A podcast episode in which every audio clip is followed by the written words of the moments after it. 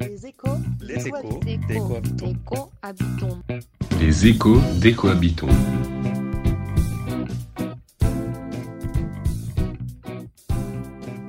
L'écologie, c'est une question de relation à l'environnement.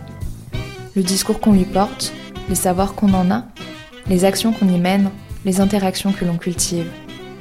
Il n'existe pas qu'une seule et unique vision d'un environnement. Il n'existe pas qu'une seule et unique vision de la nature. Il n'existe pas qu'une seule écologie. L'idée d'une nature simple et unique, euh, constituant la toile de fond, en somme, devant laquelle se développe la vie sociale, est une notion qui est euh, périmée. Qui sont alors les acteurs qui rendent ces relations plurielles? Quelles sont leurs pratiques écologiques? Que proposent-ils de leur côté pour penser autrement l'écologie?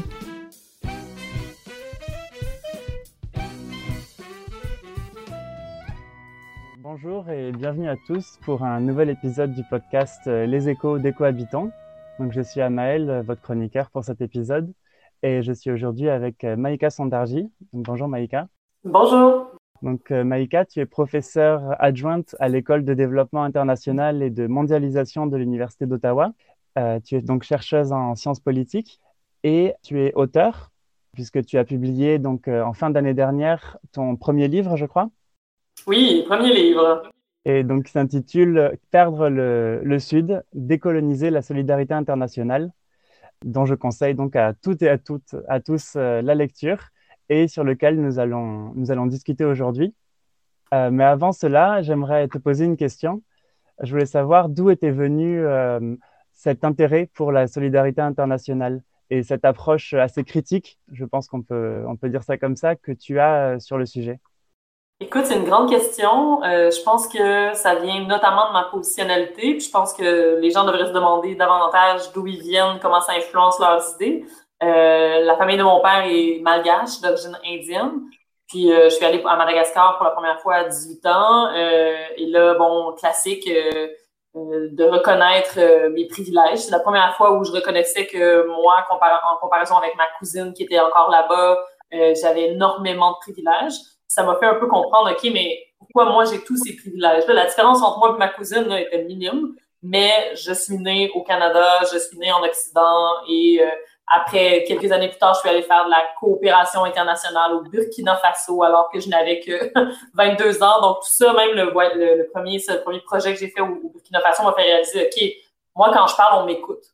Moi, quand j'ai des idées, je peux les faire, je peux aller à l'international si je veux pour, entre guillemets, aider les autres. C'est vraiment euh, euh, un lien entre d'où je viens, mais aussi euh, la réalisation de mes privilèges. C'est vraiment ça, je pense, la ligne directrice là, de, de pourquoi je pense la solidarité internationale, puis j'essaie de la penser d'une manière qui est plus solidaire, puis moins basée sur euh, des, des, une charité condescendante. Tu sais, je pense qu'il faut réaliser qu'on on ne connaît pas tout. Je pense que c'est le, point de départ. Je vois. C'est très intéressant d'entendre euh, ce positionnement, en fait, euh, d'où tu, tu te situes pour, euh, pour parler de, de ce sujet. Et, et donc, pour entrer maintenant les deux pieds dans le plat dans ton livre, donc Perdre le Sud, dedans, tu dresses une critique de ce que tu appelles euh, l'ordre mondial institutionnalisé. Est-ce que tu pourrais expliquer euh, ce que tu entends par, euh, par ce terme? Tout à fait. En fait, moi, mon point de départ, c'était que je militais beaucoup avec des, militants anticapitalistes, souvent marxistes. Et là, j'ai lu un livre sur le capitalisme de Nancy Fraser et Raël Jaggi, où elle définissait, Fraser définissait l'ordre social institutionnalisé. Là, elle appelait ça le capitalisme, évidemment. Puis là, elle disait, bon, l'ordre social, le capitalisme, ce n'est pas seulement un, un, un, système économique, c'est aussi lié au patriarcat, c'est lié au racisme systémique, c'est lié à toutes sortes d'autres formes d'oppression ou d'inégalité, tout ça. Mais ce que, ce que je trouvais qui me manquait, c'était l'aspect de l'international, de, de, de comment cet ordre-là social est venu par la colonisation. Fait que dans le fond, l'ordre social institutionnalisé, c'est l'imbrication entre le capitalisme mondial, euh, le, le colonialisme, donc les relents, euh, le, le- système colonial dans nos esprits qui a perduré après la colonisation, le, racisme systémique, l'hétéronormativité. Donc, c'est comme un système global qui influence finalement les politiques qu'on va adopter, tout ça. Donc, c'est vraiment une bonne partie du livre, c'est une critique de cet ordre-là, puis essayer de voir, mais quand on essaie d'être solidaire, quand on essaie de, de, de, faire de ce monde un monde meilleur, est-ce qu'on le fait de manière accessoire? Est-ce qu'on met un, pansement sur un bobo? Ou est-ce qu'on repense l'ordre dans lequel on vit? Puis l'ordre, c'est pas, souvent on pense c'est très structurel, c'est comme un ordre qui, est au-dessus de nous, mais non, c'est cet ordre-là, on le reproduit par nos pratiques à tous les jours. Le racisme systémique ou le colonialisme, une vision, par exemple, détrimentale de d'autres populations. C'est pas juste quelque chose qui, est euh, qui est systémique. C'est vraiment au jour le jour. On a des actions en coopération internationale particulièrement. On fait des projets. On, fait des projets de, renforcement des capacités. On, envoie des jeunes à l'international pour peindre une école. Tous des projets qui finalement renforcent cette relation-là coloniale de dire on est meilleur que les autres. On arrive avec notre expertise. Donc c'est vraiment euh, le monde dans sa globalité. Et donc, euh, comme tu le dis, donc cet ordre capitaliste, patriarcal, euh, on peut rajouter euh, néocolonial, raciste, mm-hmm. homophobe, c'est pas c'est pas seulement un, des grands concepts abstraits, c'est que vraiment ça génère des inégalités. Est-ce que tu peux nous en dire un peu plus sur sur les liens en fait entre ce système structurel et les inégalités sociales, peut-être aussi les, les, les enjeux écologiques, enfin les, les, les l'impact que ça peut avoir sur l'environnement? Comment est-ce que tout ça, est-ce que est-ce que c'est lié? Mm-hmm. Par exemple, si, dans chaque problématique que je vois dans le monde, dans chaque, disons, euh, champ d'inégalité ou d'exploitation, d'oppression, je vois vraiment des liens entre les différents systèmes. par exemple, euh, le fait que des, populations autochtones vont se faire voler leurs terres par des grands propriétaires terriens ou des, gens qui vont raser les forêts, et là, les Autochtones sont obligés de, les populations autochtones en Amérique latine, par exemple, sont obligées de, de se déplacer. Oui, c'est en lien avec le néolibéralisme. C'est en lien avec le système économique dans lequel on vit, dans lequel on permet à des compagnies de s'approprier des terres pour faire de plus en plus d'argent, la fameuse accumulation du capital. Donc oui, c'est économique, mais c'est aussi parce qu'on déprécie ces corps-là qu'on racialise. Donc, il y a des personnes euh, euh qu'on qu subalternise. Il y a un auteur euh, sénégalais qui s'appelle Phil Winsor qui parle de ça, comment on, on, on, être subalterne, ce n'est pas un état d'être, c'est un processus. On, subalternise les corps des personnes autochtones. Et, donc, le fait que les compagnies vont euh, s'approprier ces terres-là, qui va euh, évidemment avoir un impact euh, extrêmement important sur l'environnement, c'est aussi lié au racisme systémique. C'est lié à, cet esprit colonial-là. Ou, par exemple, le fait que le, on parle beaucoup de racisme environnemental, et souvent, on va voir ça plus de manière économique quand, dans une ville, par exemple, on va construire une usine avec des déchets toxiques dans les quartiers où il y a une majorité de personnes noires, par exemple, aux États-Unis. Euh, et là, c'est lié, évidemment, c'est pas juste le fait qu'on permet à ces compagnies-là de faire ça, c'est aussi lié au racisme systémique. Et euh, quand on pense au racisme environnemental international, le fait que, par exemple, souvent dans les mouvements internationaux euh, militants environnementaux, on va parler du fait que bientôt les gens vont mourir. souvent, c'est ça, c'est l'idée d'urgence, que bientôt, c'est à nos portes, la crise climatique est à nos portes. Mais les gens qui meurent en ce moment de la crise climatique, ce sont principalement des femmes, principalement des personnes racisées et des femmes racisées. Donc, mais c'est notre solidarité, euh, souvent, c'est ce que j'essaie de, de, voir dans mon livre, s'arrête aux personnes blanches, s'arrête aux personnes occidentales. Donc, c'est ça un racisme environnemental, c'est de dire, mais il y a des personnes qui meurent déjà, qui sont déjà affectées par les changements climatiques, mais dont finalement on, se fout un peu, en tout cas dans l'opinion publique. Il y a vraiment des études qui ont été faites sur euh, euh, dans la couverture médiatique. il y avait une étude dans les années 90 sur les, les, toutes les, catastrophes naturelles, incluant les tremblements de terre, et la couverture médiatique. Donc, la même année, il y a eu un tremblement de terre en Italie et un tremblement de terre au Guatemala.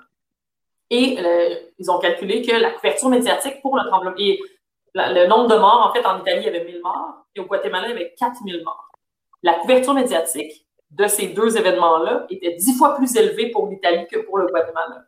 Donc, on a vraiment une solidarité pour les corps qui nous ressemblent, des gens qu'on associe à notre, notre nation finalement, même si c'est une nation imaginée, la, fameuse euh, Imagined euh, Communities de, de, Anderson. Donc, c'est cette idée-là qu'on va avoir une solidarité plus grande avec des gens qui nous ressemblent qu'avec des gens qu'on racialise. Puis ça, ben, c'est un impact environnemental qui finalement a un impact dans notre solidarité. C'est vraiment pour ça que c'est relié. Sais, le, la, crise climatique en ce moment est racialisée. Il y a des impacts différents, dépendamment de si tu es né en Occident, de si tu es né dans le Sud global. Quand il y a euh, souvent, quand il y a des famines dans la corne de l'Afrique, par exemple en Somalie ou au Soudan du Sud, on va dire, ah, mais la, la cause, c'est la crise climatique ou la cause, c'est euh, la sécheresse.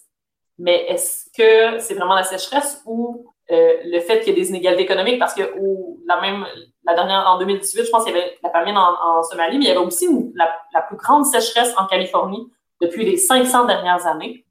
Mais personne, il y a, eu zéro mort. Alors qu'en Somalie, il y a eu des milliers de morts. Donc, c'est pas, les changements climatiques, selon moi, ne sont pas quelque chose de, ou la crise climatique n'est pas quelque chose de neutre un peu comme un virus. Ce n'est pas quelque chose de neutre, ça n'affecte pas tout le monde de la même manière. Il faut voir qui ça affecte, de quelle manière. Puis ça, ben, c'est des divisions internationales, des, inégalités internationales qui ont été créées par la colonisation. donc, c'est pour ça que euh, je pense qu'avoir euh, de comprendre la crise climatique euh, comme étant liée au capitalisme, mais aussi comme étant liée au racisme systémique, comme aussi étant liée au patriarcat, parce que les femmes vont être aux premières loges souvent des, des, événements, des crises, des désastres environnementaux. Donc, je pense que c'est vraiment essentiel pour la, pour la lutte. Justement, en parlant de, de ce dernier point, donc je pense notamment à l'introduction de ton livre où tu cites euh, plusieurs exemples de lutte, plusieurs exemples euh, de préjudice. Euh, et donc au fil de, ce livre, tu utilises différentes oppressions, donc on peut dire intersectionnelles. et tu parles notamment de, des femmes du Sud qui sont particulièrement impactées par les préjudices écologiques. Quel, exemple est-ce que tu pourrais, donner aux auditeurs pour, pour illustrer à quel point c'est un, sujet pressant? Écoute, mais c'est très intéressant parce que je trouve que dans les mouvements militants environnementaux, particulièrement, surtout les mouvements internationaux, quand, on, quand je parle d'une militante environnementale, à qui on va penser? On va penser Greta Thunberg. Évidemment, tout le monde pense à elle, bon. mais finalement, qui sont les femmes qui se battent au jour le jour contre à la fois des multinationales qui veulent euh, exploiter la terre ou exploiter euh, l'environnement contre euh, des, des, des, qui, qui, doivent bâtir un monde résilient contre les changements climatiques. Donc, ces femmes-là, c'est des femmes autochtones, c'est des femmes du Sud global. Tout le monde connaît Greta Thunberg, mais très peu de personnes ont entendu parler de Autumn Pelletier, par exemple.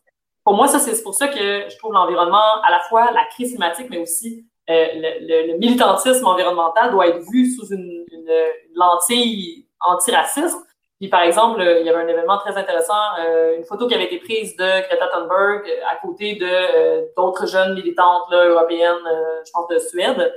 La, photo était prise en Suisse et la photo, l'Associated Press aux États-Unis avait coupé la photo pour enlever Vanessa Nakate, qui était une des jeunes militantes qui était présente à ce moment-là, qui est une, une Ougandaise, une militante environnementale qui, qui est aussi jeune que Greta Thunberg, mais qui aussi se bat depuis longtemps dans son pays pour contre la crise climatique. Et finalement, on a coupé Vanessa Nakate de la photo parce qu'une femme noire, comme ça, une jeune femme noire, ça ne cadrait pas avec notre image de qu'est-ce qu'une militante environnementale. Là, alors que quand tu te mets à chercher un peu, tu réalises que des figures environnementales du Sud global, des femmes racisées, des femmes autochtones, il y en a à la pelletée. Euh, L'exemple que je, je, préfère, celui de, de Maxima euh, qui est une femme autochtone du, euh, du Pérou qui, depuis plus, plus de 10 ans, là, maintenant peut-être 12, 13 ans, se bat contre des minières qui euh, veulent exploiter le, le sous-sol euh, dans la région des Andes, là où elle habite. Dans le fond, c'est une minière qui est euh, américaine, mais qui s'est alliée avec une minière péruvienne et qui, au départ, était financée par la Banque mondiale. Et elle, depuis des années, elle, en elle avait acheté quelques, quelques kilomètres carrés de terre avec ses économies, tout ça, et au milieu de, de, des landes péruviennes. Dans la compagnie minière a acheté si elle avait, par exemple, 100 hectares, la compagnie a acheté des milliers d'hectares tout autour de sa terre à elle. Donc là, elle se ramassait au milieu, pris en souricière, au sein de la terre d'un acteur extrêmement puissant, extrêmement riche, et qui voulait évidemment la mettre dehors, et qui voulait exploiter notamment les lacs qui se trouvaient sur euh, la terre de, de, Maxima, parce que, évidemment, l'exploitation minière a un impact extrêmement grand sur l'environnement. Et là, elle s'est battue, mais ça, c'est sa lutte pour moi. C'est pour ça que je commence le livre avec sa lutte à elle, parce que c'est une lutte qui est environnementale, c'est une lutte qui est féministe parce qu'elle se bat pour conserver son, sa capacité euh, des, valeurs autochtones, de proximité à la terre, de, de, des valeurs féministes de protection de sa famille, tout ça. C'est une lutte qui est anticapitaliste. C'est une lutte, donc c'est vraiment euh, une lutte qui est anticoloniale parce que, comme je disais plus tôt, on se permet d'exploiter la terre, de elle, la, la, la, s'accaparer ses terres à elle parce que c'est une femme autochtone. C'est pas, c'est pas, c'est lié tout ça. Donc, c'est pour ça que je trouve que c'est une lutte particulièrement intéressante. On ne visibilise pas assez. C'est un peu ça, je trouve, pour moi, la, la, la colonisation de la pensée, c'est-à-dire qu'on visibilise pas l'agentivité des personnes racisées, des femmes surtout racisées,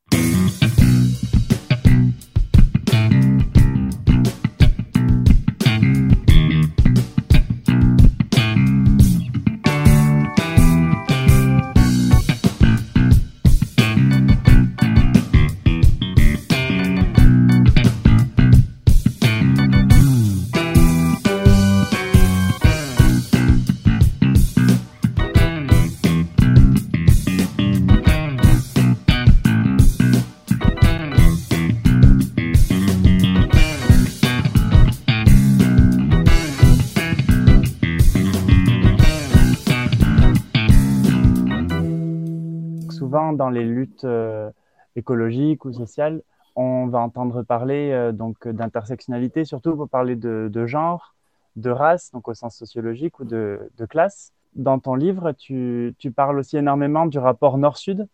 Est-ce que pour toi, c'est un prisme de plus à ajouter euh, à cette, à cette vision intersectionnelle? Et comment est-ce qu'il s'agence, selon toi, aux autres, aux autres facteurs? C'est très intéressant parce que euh, le, cadre intersectionnel, souvent, si on voit ça en termes de prisme ou en termes de, de, de couches, donc il y a ça, il y a ça, il y a ça, il y a ça, il y a ça. Oui, c'est vrai, euh, quand on regarde l'identité, tout ça, on, est un mix, une intersection d'identité. Moi, je préfère le voir de manière euh, plus en suivant des auteurs, par exemple, de la colonialité du pouvoir, qui vont parler du capitalisme racialisé ou qui vont mettre de l'avant comment le colonialisme, c'est pas seulement une autre forme d'oppression, mais c'est à la base donc, c'est pas qu'il y a le capitalisme et il y a le racisme systémique, ou c'est pas qu'il y a le capitalisme et il y a le, colonialisme. Il s'agit d'un capitalisme colonial.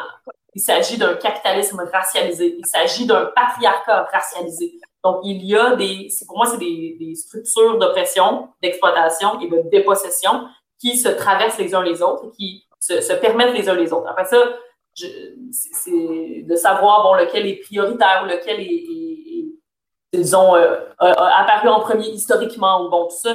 Je ne sais pas à quel point c'est utile pour moi si je peux expliquer que, par exemple, le racisme vient avec la colonisation. Parce qu'avant la colonisation, il y avait, il y avait beaucoup de xénophobie. Dans le fond, avant la période de la colonisation puis de l'esclavage, il, y avait des, de la haine entre les peuples, il y avait de la, euh, la peur même entre les peuples, dépendamment, mais c'était pas, mais c'était pas lié à, à, à, la couleur de la peau. C'était pas lié à des races qu'on associait des races sociologiques, évidemment. Euh, c'était lié à, bon, le fait qu'il y avait eu des guerres, il y avait des esclaves, mais les esclaves n'étaient pas nécessairement noirs. Mais avec la colonisation, on s'est mis à justifier le fait qu'on exploitait des corps racisés en disant, ah, mais les Africains, dans le fond, c'est c'est pas vraiment des êtres humains comme les autres, ils sont plus proches de l'animal. Il y a vraiment des études scientifiques qui ont été faites sur comment peut-être que les Autochtones n'ont pas d'âme. Donc, tout ce processus-là de déshumanisation est venu avec la colonisation.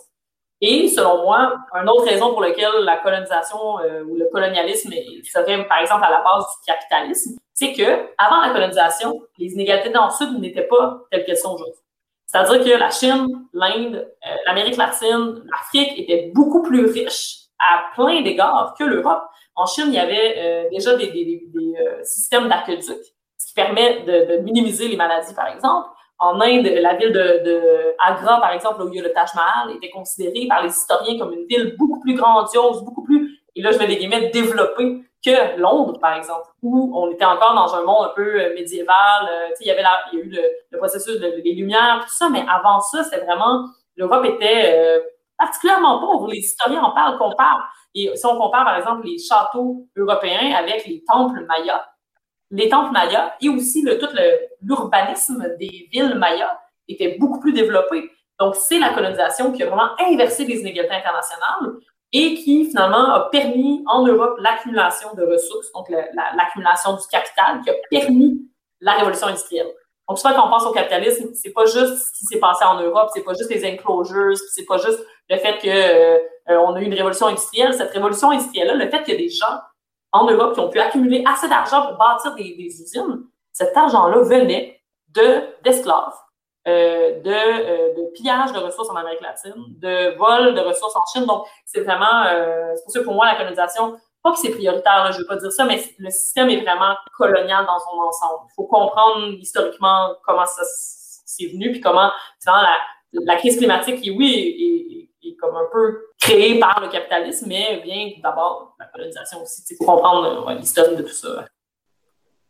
Intéressant. C'est ce système entier euh, qu'il faut prendre en compte euh, pour, euh, pour le changer finalement. Et c'est vers là que j'ai envie d'amener la discussion, parce que dans la, deuxième partie de, de, ton livre, tu proposes de repenser la solidarité internationale et, et tu proposes donc le concept de solidarité radicale et qui s'appuie donc, pour te citer, sur un internationalisme méthodologique, un universalisme politique et un féminisme décolonial. Est-ce que euh, tu pourrais revenir un peu sur, euh, sur tous ces concepts que tu, que tu développes dans cette, euh, cette seconde partie de ton ouvrage? Le concept que j'amène, qui, était d'ailleurs censé être le titre du livre au départ, mais ça faisait un peu trop académique, c'est l'internationalisme radical. Donc, c'est vraiment cette idée-là de reconstruire notre solidarité à l'autre. le, le l'internationalisme méthodologique, c'est de, de voir comment euh, les dynamiques internationales font partie de nos vies. Ça, c'est une sociologue, Saskia Sassen, qui, qui, en parle de comment elle dit la mondialisation, c'est pas seulement l'international, la mondialisation fait partie du local. À la fois dans notre consommation des choses, quand on, va manger des tomates qui sont produites en Chine, euh, en Chine, au Mexique par exemple, ou euh, des, vêtements qui sont produits par des gens qui sont à l'extérieur international, mais aussi, par exemple, moi je travaillais dans un, je travaillais pour le gouvernement une, une très courte période dans un centre de recherche et euh, la majorité de mes patrons étaient des hommes blancs mais la majorité des femmes qui nettoyaient mon bureau étaient des femmes immigrantes. Donc ça, c'est une dynamique internationale.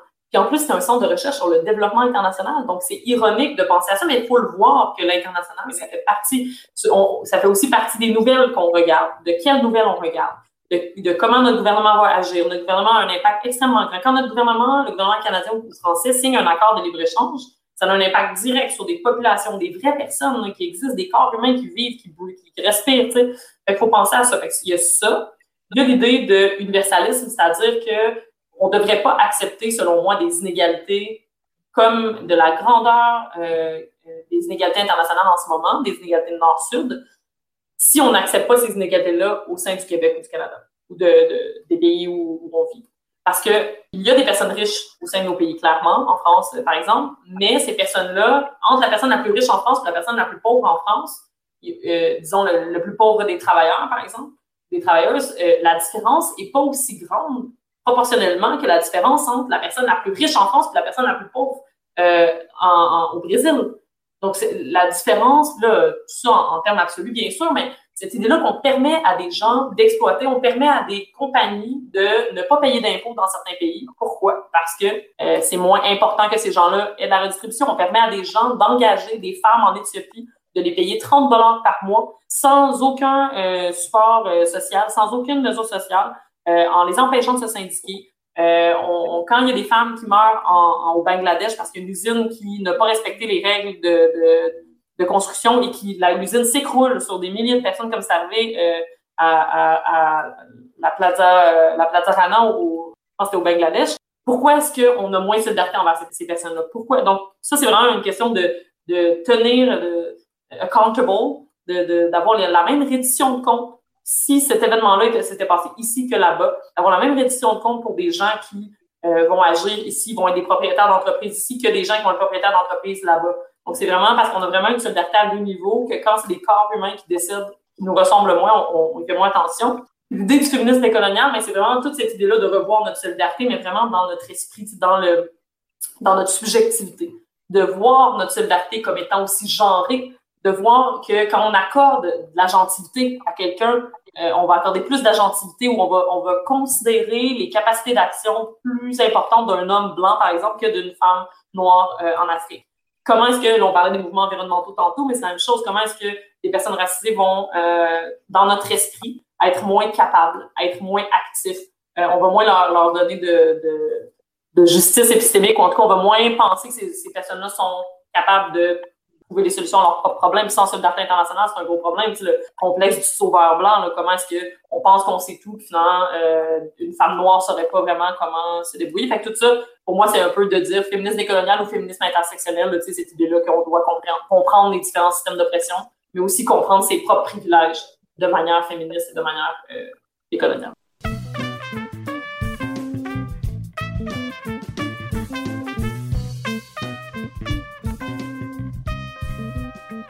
J'aimerais maintenant amener la discussion vers la, fin du, livre, donc où tu, proposes euh, un véritable plan d'action avec euh, beaucoup d'idées de, ce qui pourrait être fait, et tu mentionnes l'importance des mouvements sociaux euh, transnationaux. Donc, tu cites notamment le mouvement DAWN, donc Development Alternatives with Women for a New Era, le regroupement ATTAC aussi.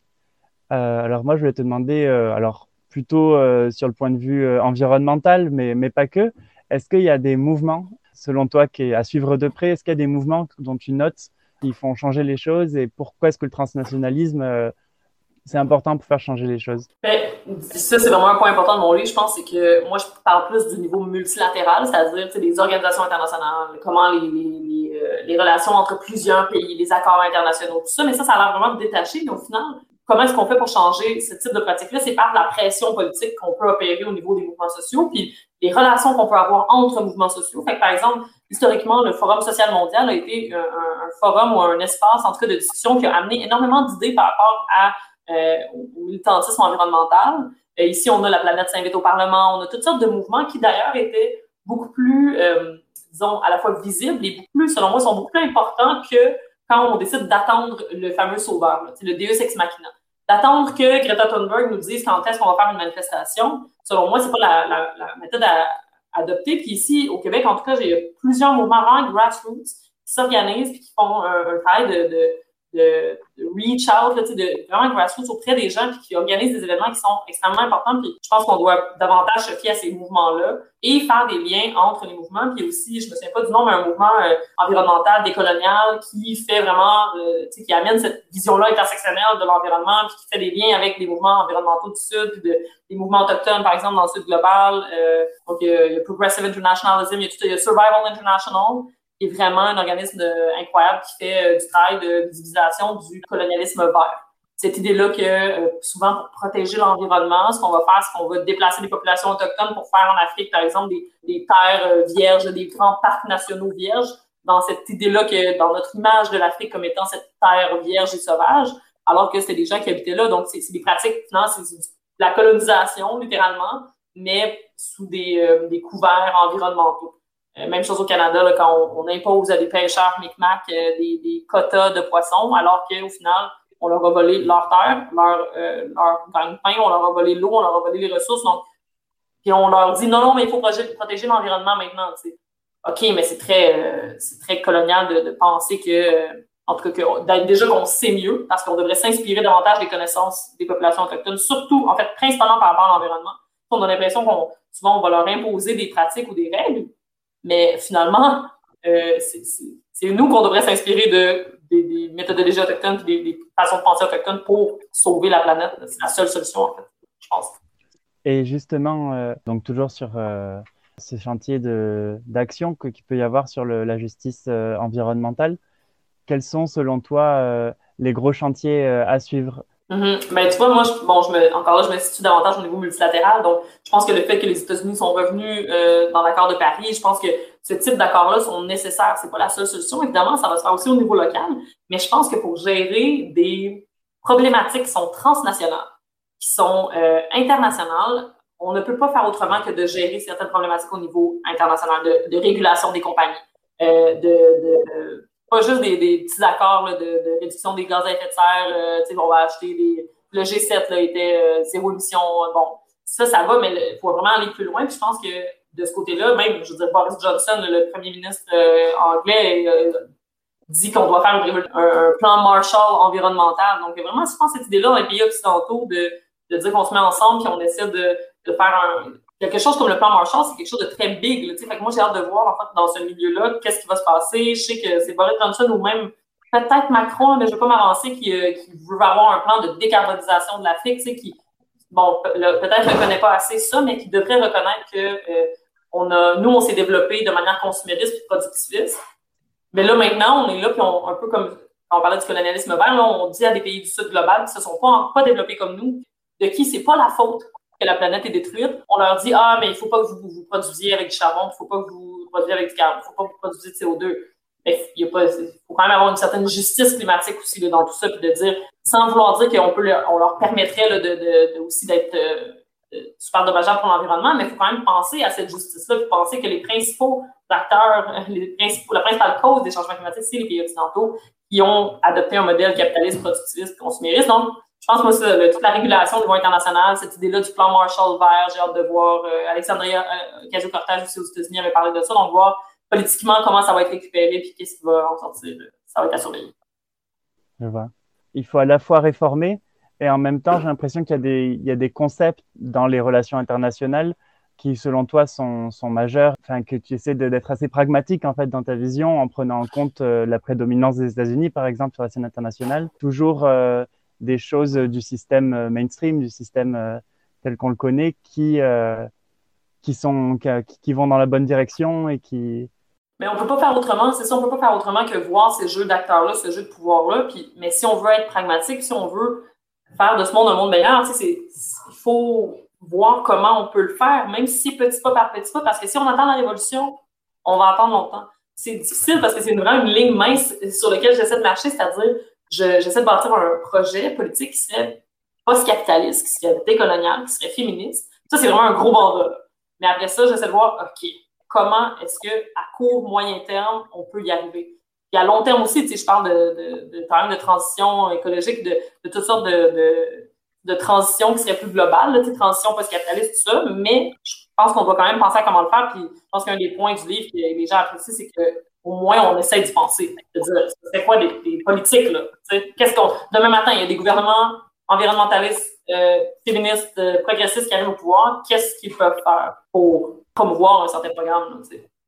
C'est vraiment, euh, vraiment le point que j'ai trouvé euh, passionnant de ce livre, c'est qu'à la fois, c'est à la fois une critique vraiment radicale du système actuel, un objectif ou une vision future peut-être un peu utopiste, mais aussi qui donne envie, mm-hmm. qui donne envie par rapport à tout ce qu'on voit aujourd'hui.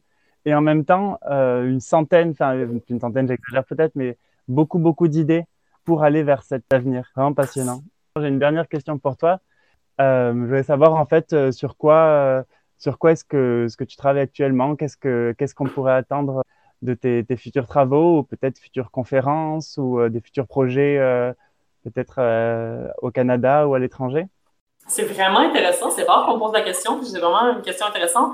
En ce moment, je travaille sur un projet avec une chercheuse pakistanaise et un chercheur ougandais, euh, Temris Khan et Dixon Kanakulia, sur un, euh, le complexe du sauveur blanc, c'est-à-dire en développement international, en guillemets, là, le mot développement est très colonial d'ailleurs, euh, en solidarité internationale. Comment est-ce qu'on on promouvoit une posture qui place l'Occident au centre, puis qui fait que non, on va aider parce qu'on on pense que les autres sont moins capables. Donc, c'est vraiment une continuité de mes recherches, mais vraiment plus comme dans des projets de solidarité. on essaie de faire un, livre édité avec euh, euh, des gens d'un peu partout. on a à peu près une trentaine de, pays à date, euh, de gens qui nous parlent de choses qu'ils ont vécues puis qui ont, vécu le, white saviorism, le contexte sauveur. Mais sinon, je m'intéresse aussi aux approches féministes dans le champ des relations internationales, donc voir comment est-ce qu'on pourrait déconstruire les aspects genrés du monde et mieux les comprendre.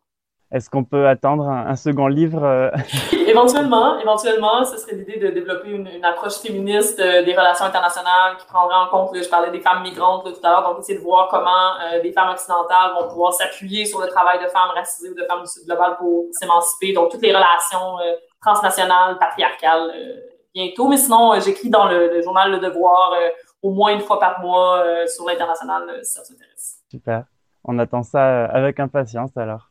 Ben, merci beaucoup, merci pour l'invitation. Je te remercie énormément. C'était vraiment euh, passionnant de discuter avec toi et euh, j'ai senti, comme quand j'ai lu ton livre, c'est énormément d'inspiration et d'idées et, et, je pense que je vais réécouter ce podcast euh, dix fois.